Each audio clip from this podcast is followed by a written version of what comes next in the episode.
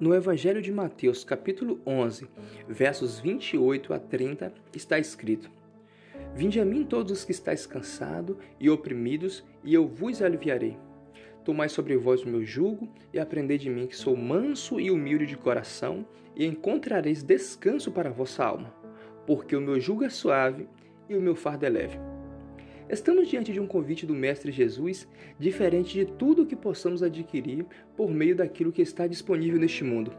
O que faz este convite ser especial é que ele chama não aqueles que pode dar algo em troca, mas ele chama aqueles que já perderam a esperança, está sofrendo com dores e humilhações. A proposta de Jesus, ela vai de encontro com a lógica da ciência, o legalismo religioso e a dúvida filosófica devemos ter a convicção de que todo conhecimento que é puro, a boa religião, assim como a razão humana, vai emanar de Deus.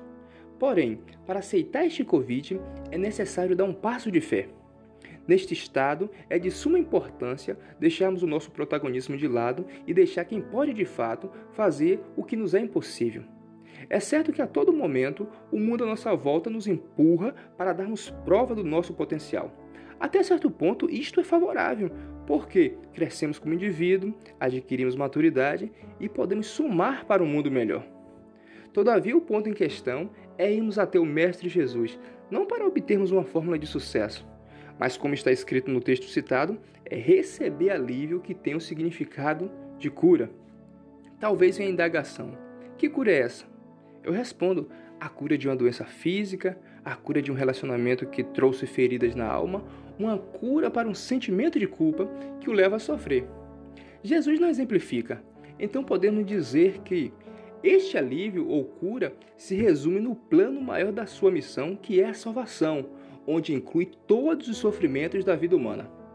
Os sofrimentos cumprem seus propósitos na vida de alguém, mas Jesus promete dar vida plena àqueles que o buscam.